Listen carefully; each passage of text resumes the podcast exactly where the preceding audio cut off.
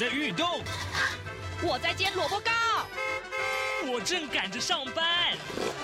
哦，我要赶着去上课啦！这个时候，我们都在听夏志平制作主持的《早安台湾》。早安台湾带给你最热门的时事访谈，最感动的人物专访，最直接的民意表达。对，让我们一起收听《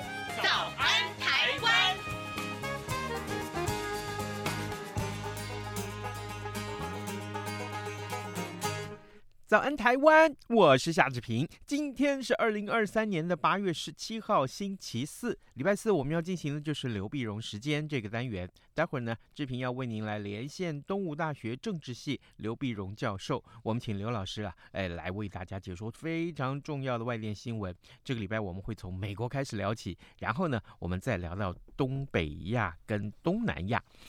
好，在跟刘老师连线之前呢，志平有一点点时间来跟大家说一说各平面媒体上面的头版头条讯息啊。首先，我们来看的是《自由时报》和《联合报》啊，通通都把这个消息放在头版头条，那就是基隆捷运这件事情啊。呃，基隆捷运的这个总新建的经费大概有六百九十七亿元，那基隆分摊大概就要自己自付五十三亿元呢、呃，但是基隆市政府真的是没有力量来支应这么庞大的支出。那行政院昨天就宣布了协助基隆市政府成立规模三十亿的基础建设及营运基金，呃，市政府只需要在九年的工期当中呢，编列十七亿元的预算，每一年大概要编两亿元左右，帮基隆啊可以说是降低了这个呃财务负担啊，这件事情可以说是为基隆解套了啊。那基隆市政府的基隆市市长谢国梁他就表示说，有感受到行政院的善意啊，他乐于接受。好，但是呢，呃，联合报的这个呃头版头条多增加了一个学者的观点，呃，学者就是指的是淡江大学的一位学者，叫张胜雄，他说呢，多了捷运可能没有什么帮助啊，不如扩充台铁现有的。也运量或服务，那么呃，这个饼越画越大，但恐怕越来越难以实现。呃，基隆捷运盖好之后，恐怕就是问题呃出现的开始。另外，我们看到的是《中国时报》，《中国时报》是爆发这个外溢间的风云啊，疑出呃疑似造假，那就是北市杀警案的这个凶嫌啊，呃呃易宝红，他呢因为呃做爽劳啊，那北监评分没有勾选这个毒品记录，出现了连串的巧合。那现在廉政署啊、要分案追查，这个当中是不是有公务员的贪渎啊跟这个缺失？好，现在时间早晨七点零三分十三秒，我们先进一段广告，广告过后马上要跟刘老师连线喽。早安，台湾，你正吃着什么样的早餐？吐司加火腿蛋，咬一口，然后收听中央广播电台。早安，台湾，刘碧荣时间。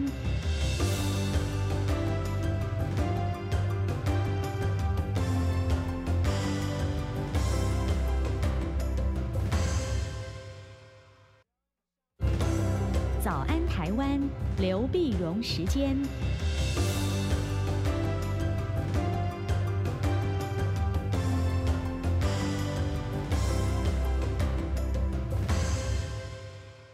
这里是中央广播电台台湾之音，您所收听的节目是《早安台湾》，我是夏志平。各位听众，此刻呢，我们要为您连线东吴大学政治系刘碧荣教授，我们要请刘老师呢，为大家来解说过去这一段时间以来最重要的新闻外电啊。老师早安，早，各位听众朋友，大家早。是，谢谢老师再度与我们的连线，辛苦老师了。老师，我们这个礼拜啊，首先把新闻的焦点啊就放在美国。呃，我记得前两个礼拜您也跟我们聊到了美国的这个川普啊，就前呃美国总统川普，他这个被呃调查要出庭的事情起诉。那可是现在这个美国总统啊这里啊，哎，我们看到拜登其实有一些事情可以呃来跟大家说一说。呃，对照之前的川普，那如今呢，呃，拜登的儿子杭特好像也有这么一些呃，这个要接受调查的事情。我想先请老师为我们关注一下，为什么我们这个时候要来看杭特的事情？呃，对啊，因为呃，杭特拜登呢，其实我觉得一直是拜登总统的一个很头疼的一个事情啊。嗯、那么，那么因为在上在这个呃，他的各种他违反的这个很多联邦的法律啊，洗钱啊啊，那么这这都是共和党攻击民主党的一个重要的一个话题。那么这一次呢，之所以特别关注呢，就是在上礼拜五的时候，在十一号的时候呢，美国司法部长任命了特别检察官威斯来调查拜登儿子杭特的问题，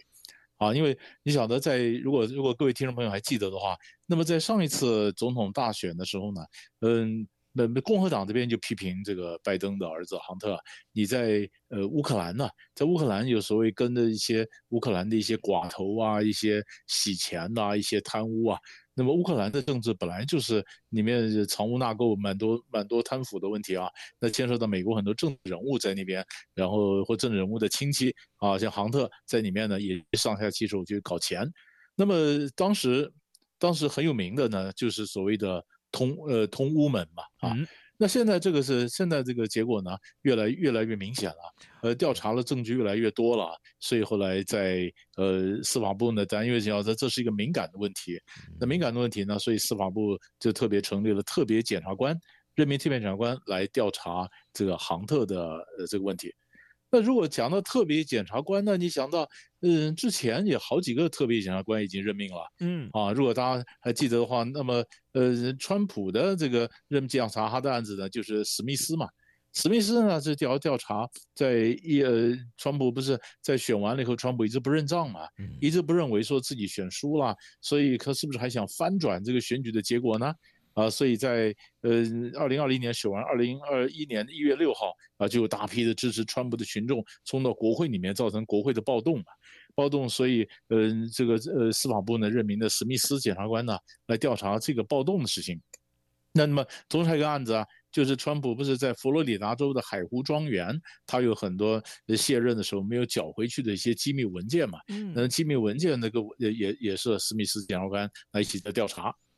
那个还有一个特别检察官呢，叫赫尔。赫尔呢，因为就查到这个川普的这个文件之后呢，事实上也有指出来，拜登当年在奥巴马担任总统的时候，拜登担任副总统，副总统离任的时候呢，他也有意的或无意的呃带了一些机密文件走了，啊，那这在拜登的办公室也搜出一些机密文件，那也是调查拜登文件的特别检察官。所以这就变成非常罕见的，美国同时有三名特别检察官在调查前任跟现任总统相关的案件，啊，这就变成就非常在政治上就就就很劲爆了，呃，也非常也非常具有张力，所以我们特别去看到呃最近这些新的发展。那这样子的一个调查，会不会对未来呃明年要进行的这个二零二四的美国总统选举造成影响呢？对，所以这就是讲说，那川普这边当然讲说，那故意的嘛，啊，就是当史密斯检察官去呃起诉川普的时候，川普就讲说，那故意的嘛，故意的话就是说你调查那么久了，怎么这这怎么我要在呃共和党党内要要要要要竞选了，就是你开始调查呢？哈，那如果说最那这个礼拜呢，其实最新的消息是，乔治亚州那边呢，呃地方法院也要也个起诉川普。啊，也说你企图推翻这个选举的结果，那这样子来讲呢，川普就川普本身就有四个四个起诉啊，嗯。啊，一个一个就是最早的时候，马哈特那边的一个地方的法院检检察官要起诉他，就是说跟应召女郎的封口费啊，然后嗯，那么第二个案子呢，那就是一月六号的这国会暴动的案子，第三个案子呢，这就是他的这个。呃呃，文件机密文件的案子，嗯，那第四个案子呢，那就是乔治亚州这个，呃，法院检察官就这样说，你要希望改变选举的结果，哈，好，那那这些会不会影，就是你你问的问题，会不会影响到美国呃新来的总统选举呢？嗯，啊，那那那当然，川普说你的意图使人不当选啊，啊，但是但是政府的一些法律专家说不会啊，因为美国的法律规定说，你如果当选的话，并没。并不会影响到并不会影响到你会不会呃承不承认选举的结果，因为选举结果本身跟你有没有被起诉没有关系，啊，实际上没有，但是这个必然会发酵嘛。必然会在后续的美国的总统选举的这个竞选过程里面，它还会发酵很多政治的冲击、政治的效应，这可以慢慢去观察。是，一定会发酵啊！这个呃，我们看到是非常复杂的一个发展的情势。老师在提到了美国啊，呃，美国跟中国之间的这个科技战的层次，最近又不断的拉高了。老师，我想请教您。呃，是美国做了什么事情，让这个呃美中之间的这个经贸的这个科技战啊，呃，又往上提高层次呢？是，这就是上礼拜三的时候，八月九号的时候呢，美国总统拜登签署了行政命令，行政命令禁止美国的风投啊，就是或者创投公司啊和私募基金投资中国的半导体、微电子、量子运算和某些特定的 AI 的运用。啊，那那么美国说这个是基于安全的考量了，但是中国大陆一看起来，这分明就是想阻碍中国的发展嘛。啊，那么过去呢，我们发现美中科技战打下来呢，美国是限制出口到中国的这个产品，而产品呢可能太高科技了，太敏感了，美国限制这些产品的出口。可是现在呢，就升高到限制投资的这个范畴了。啊，这个地位，这个这就这就。这就双方的这个壁垒分明啊，拉得更清楚了啊，就跟牵牵涉牵涉到的这个呃双方几乎是呃，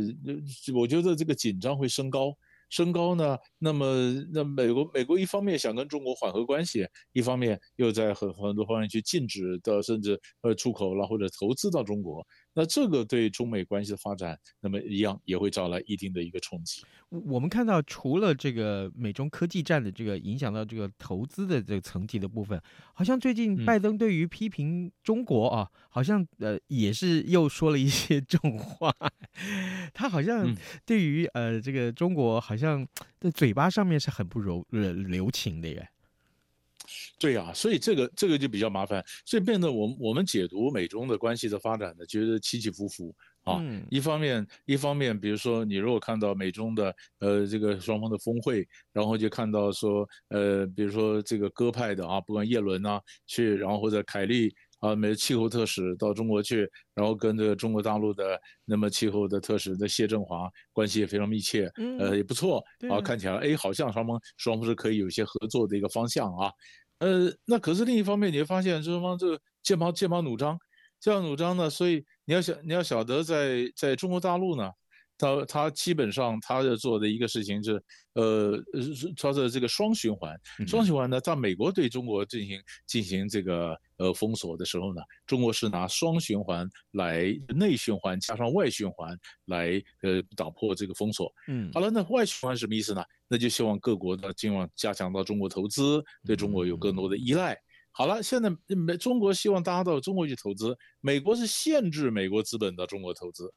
啊，限制美国资本。所以你看，我这边希望大家来投资，增加对我的依赖。美国说不行啊，或者就算去投资，也特定的哪些哪些方向、哪些科技你不能去投资。那这个必然会影响到科技的发展、国际经济的一些冲击。那当然，美中关系呢，在这样的一个激荡之下，也当然受到影响。所以就变得你可以看到起起伏伏，有有缓和的迹象，那又有双方剑拔弩张的一个一个封锁、一个对抗啊。所以这个几乎我想可以变成将来我们看美中关系一个常态了。好，呃，各位听众，今天早上志平为您连线访问东吴大学政治系刘碧荣教授啊。我们请刘老师先从美国国内的情况开始看起，然后呢，我们又谈到了美中的这个科技战的拉高层次的这个话题。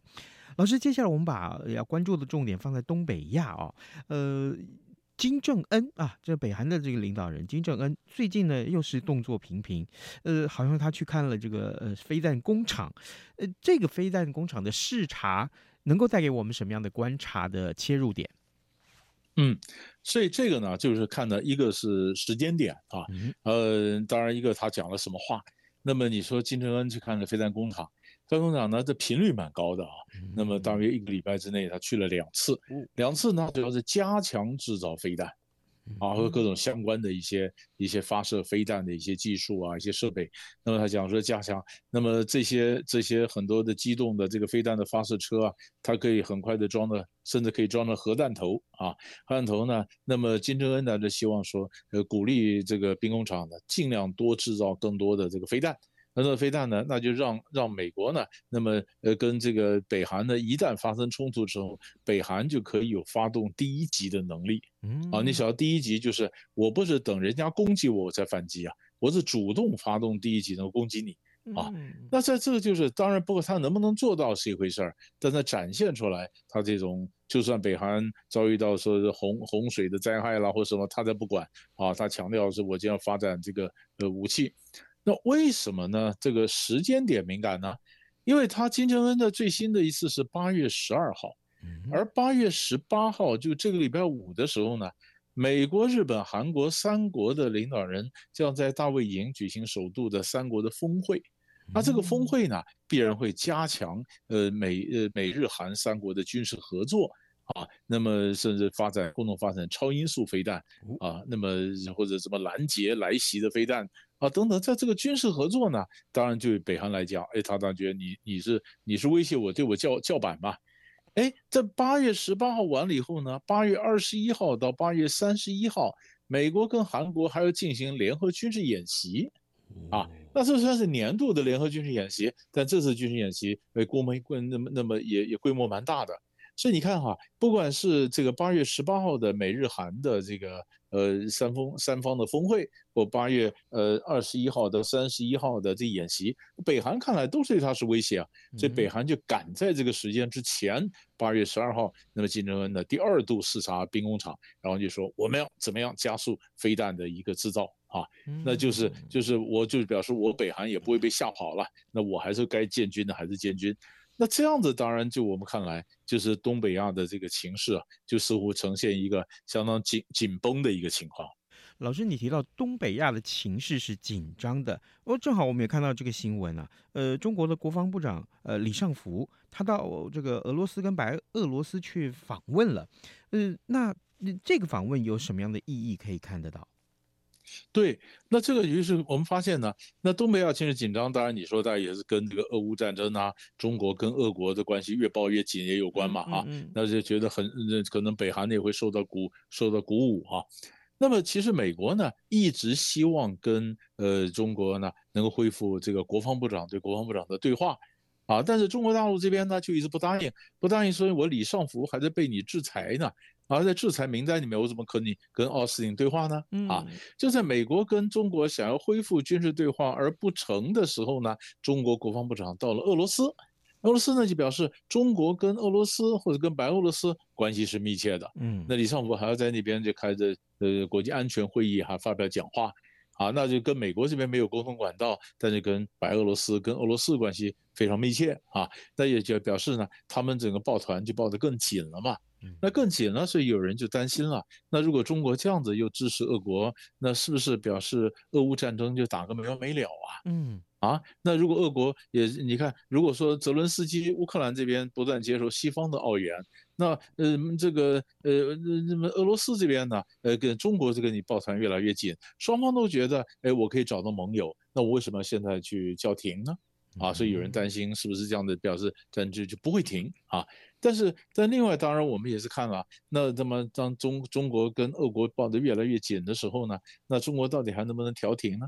啊，那越来越紧的话，到底是调停的角色到底能不能扮演？啊，那这越来越紧的时候，那是不是如果说北韩也掺进来，于是中国、北韩、俄国变成一个三角啊？那另外一边，美国、日本、韩国是一个三角。那两个三角呢，就加强他们中间的一个一个一个对话的合作关系，让这情形变得比较比整个东北亚情势也因为两个三角存在嘛，相对来讲就变得比较紧张。哦，啊，所以这个这个这个也是看到，就说你说马上就战争嘛，当然不会，但是你可以看得到说双方各自这边巩固自己的基本盘呢，那么造成一个一个两个三角一个对峙的一个情况啊，这是我们可以看到。东北亚的一个战略的一个一个一个面貌。嗯，换句话说，一直到八月底啊之前，恐怕这个这个地区东北亚这个地区的一个呃相关的国际新闻恐怕会很多哦。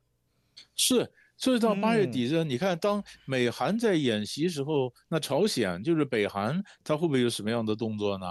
他会不会轻举轻举妄动呢？那前一阵子我们也已经看到了，美韩进行演习之前，中国跟俄国也在也在东北亚进行联合演习啊。对啊，中俄先演习，这个演习，然后呢，中俄演习，那当然当然对美国觉得这是一个威胁嘛，所以你可以看到，哎，美日韩三边开会，然后美韩演习。是吧？在美韩演习，你在这样，所以要把它拉开来看，中俄演习在先，然后后面美韩演习这样对抗，然后呢，金正恩卡在中间去巡视兵工厂，说我们要做更多的这个飞弹。那你说又飞弹又演习，这不是把整个情势就炒得非常紧张嘛？嗯，啊，所以这是我们看到特别留意东北亚的情形。是的，呃，各位听众，今天早上志平为您连线访问东吴大学政治系刘碧荣教授。我们请刘老师呢，呃，在谈完美国之后呢，我们来看一看这东北亚的情势啊。事实上，呃，这个正好也就是台湾也在这个地方有非常非常敏感的一个地位啊。这个相关的安全问题其实都跟台湾有关，所以台湾很多媒体啊，真的也都在这个关注它。老师，我们接下来看看东南亚啊。提到东南亚，那当然，呃，台湾更近了。哈哈，那中国跟菲律宾的关系啊，最近好像。看起来是不怎么样啊，不怎么好啊，因为小马可是他上任之后啊，呃，路线好像比较亲美一点了。老师，我想请您来看一看，呃，菲律宾这个时候啊，跟中国的关系如果没有恢复像从前那么的甜蜜的话啊，原谅我用“甜蜜”两个字。然后，呃，接下来南海的问题，我们要怎么去看它？是，所以这个呢，因为本来呀。菲律宾的这个政策呢，小马可仕上来应该是亲美但不反中，嗯啊，所以他也到中国大陆访问，然后也跟栗战书经过双边会谈。那中国也跟这个呃菲律宾发动了榴莲外交啊，买了很多菲律宾的榴莲啊，就双方也都用心想过经营彼此的关系。但是现在因为南海的冲突呢，那双方关系就开始逐渐恶化。的话，所以我觉得，不管是中国大陆也好，菲律宾也好，都要想为什么双边关系会变成这个样子啊？嗯，那你说美国在后面去推波助澜呢，或者煽风点火了，当然也有啊。嗯，但是我们想到最最后呢，其实这导火线是什么呢？导火线是就是菲律宾跟呃中国大陆在南海有几个领土的争议啊，美济礁啊，呃中业岛啊。但是最近呢比较多呢，那就是围绕在仁爱礁，啊，仁爱仁爱礁是怎么回事呢？仁爱礁这块这这块这个礁石啊，那么这个地方这个呃菲律宾当然有它不同的名字，它叫阿云基礁啊。那不管在仁爱礁这块地方呢，呃，那么菲律宾认为是他的，那中国人认为是中中国的。那结果菲律宾怎么样去呃占领呢？他就在一九九九年五月的时候呢，让一个登陆艇啊，一个一个报废的一个生锈的一个登陆艇，结果就开到仁爱礁，然后让它在那儿搁浅。搁浅，还是说：“哎，这是我的船占了，呃，这是我的啊。”所以他是有海军陆战队的人呢，那么长期驻守在那搁浅的船上，那么呃，每天早上定时升旗啊。当然，菲律宾呢也进行各种的补给。补给呢，中国大陆他说那是我的，这个仁爱礁是我的，那怎么你在这边去搁浅一个船呢？啊，你那个船你要搬走。啊，那菲律宾说不干，不干呢，那是在在继续补给，那中国就想办法就破坏这个补给，有的时候喷水炮啊、水柱啊，那有的时候用用各种的用各种的这个呃呃镭射用镭射光去照照那个补给员的眼睛，让他睁不开了，什么都有各种冲突。那冲突那最近呢，就是八月五号的时候呢，哎，又发生过这个中国干扰这个补给的这个问题，干扰问题让菲律宾就就就凶啊。所以在八月十号的时候呢，菲律宾西部司令部的司令，也就是海军中将卡洛斯，他就说呢，他将要采取一切行动，延长在那里停留的时间，啊，那包括我甚至甚至要翻新这个登陆艇，就是已经破旧了，我换登陆艇，你换那个，就是反正我就延长。然后菲律宾的群众到中国领事馆门口去抗议啊，呃，你们可以这样子，这是我的领土，那就是先不讲说外交上这些动作。呃，这些政策就觉得中国在这跟着菲律宾的渐行渐远了哈。嗯，本来本来这个菲律宾跟越南一样，都是在中国跟美国之间灵活摆动，啊，两面就是两两边都希望能够左右逢源。哎，这个菲律宾越走越僵化，啊，那就越走越跟跟着跟着美国这边走了。所以中国就想说不行，那他必须必须再重新做这个东南亚的布局。所以上礼拜我们才看到王毅就出来了，他就访了新加坡、马来西亚、柬埔寨啊，那巩固的三个国家，就东协十个国家也不可能都一样嘛。所以中国也是大小眼嘛。啊，你菲律宾在搞我，那我今天就从另外一方面去去巩固。好，这次看到呃王毅东南亚的行，他的整个背景是这样的。哦，原来如此。那可是王毅这到处去来，当然这算是补强这个呃菲中国跟菲律宾之间的关系的这些恶化。嗯，但是他的成果 OK 吗？对，王毅很不错，因为他的八月九号出来，八月十号呢到达呃新加坡，嗯，新加坡呢跟新加坡外长维文医生啊，呃两人在新加坡的植物园晚餐啊，他那很有历史味道的一个植物园啊，呃那晚晚餐的是两天，两天完了以后呢，他又到到马来西亚，马来西亚上个周末正进行大选，呃这这地方选举，六个六个州的地方选举，执政联盟跟在野联盟杀得很凶啊。杀很凶，那么，呃，这个首相安华呢，到槟榔屿就到槟城去拉票。那王毅说，那我就不在呃马呃吉隆坡跟你见面了，那我就是到这个呃这个这个槟槟槟城跟你会面，嗯，那会见的跟安华见面，说加强跟安华的这个跟这个马来西亚的关系哈。然后呢，就最后最后这样呢，就跑到呃这个柬埔寨，柬埔寨呢现在正面临的这个换届。啊，他的换届很有意思啊！你想，洪森担任了多几十几十年的这个这个首相嘛，嗯，啊，因为他是国王嘛，是首相，首相呢后来，但是他现在传位置传给他儿子侯马内，啊，你说怎么可以传呢？啊，就是只透过政党吧，政党那你就和侯马内就执政党人民党出来选，侯马内带领执政党的选又选赢了嘛。那选赢了，那你是在执政党的这个呃推出来的这个候选人，呃，那后来国王呢，嗯，就任命说，那就侯马内你就担任下一任的首相，那还还那么洪森当然就把位置交给侯马内了，那侯马内呢下任首相二十二号就职啊，那所以这个呃王毅呢就去见了他们父子。还有一些重要的官员啊，柬埔寨呢，传统上在东协是跟中国关系是很铁的，关系非常密密切。那所以中国说，那当然要巩固一下护盘嘛，要跟柬埔寨这个关系。而且在你们这个人物新旧交接的时候哈、啊，表示我来支持啊。那么少主要出来担任首相了，那所以表示我跟中国的关系还是继续延续啊。所以柬埔寨是比较比较有趣。啊，别的就是巩固一下，例行走一趟，走一趟。但是可以看到东南亚的外交啊，将来就又分成两块这样竞争，也中间也会也会蛮有故事性的，也蛮有戏的。嗯，好的啊，真是。呃，经过老师的解说啊，这个局势非常非常的精彩啊！各位听众，今天早上志平再度为您连线访问东吴大学政治系刘碧荣教授，我们请刘老师分别就美国啊、东北亚和东南亚的三方的这个情势，为我们做了非常详尽而且精彩的解说。我们也谢谢老师跟我们的分享，老师谢谢您，谢谢谢谢。早安，台湾。正吃着什么样的早餐？吐司加火腿蛋，咬一口，然后收听中央广播电台。早安，暴马仔。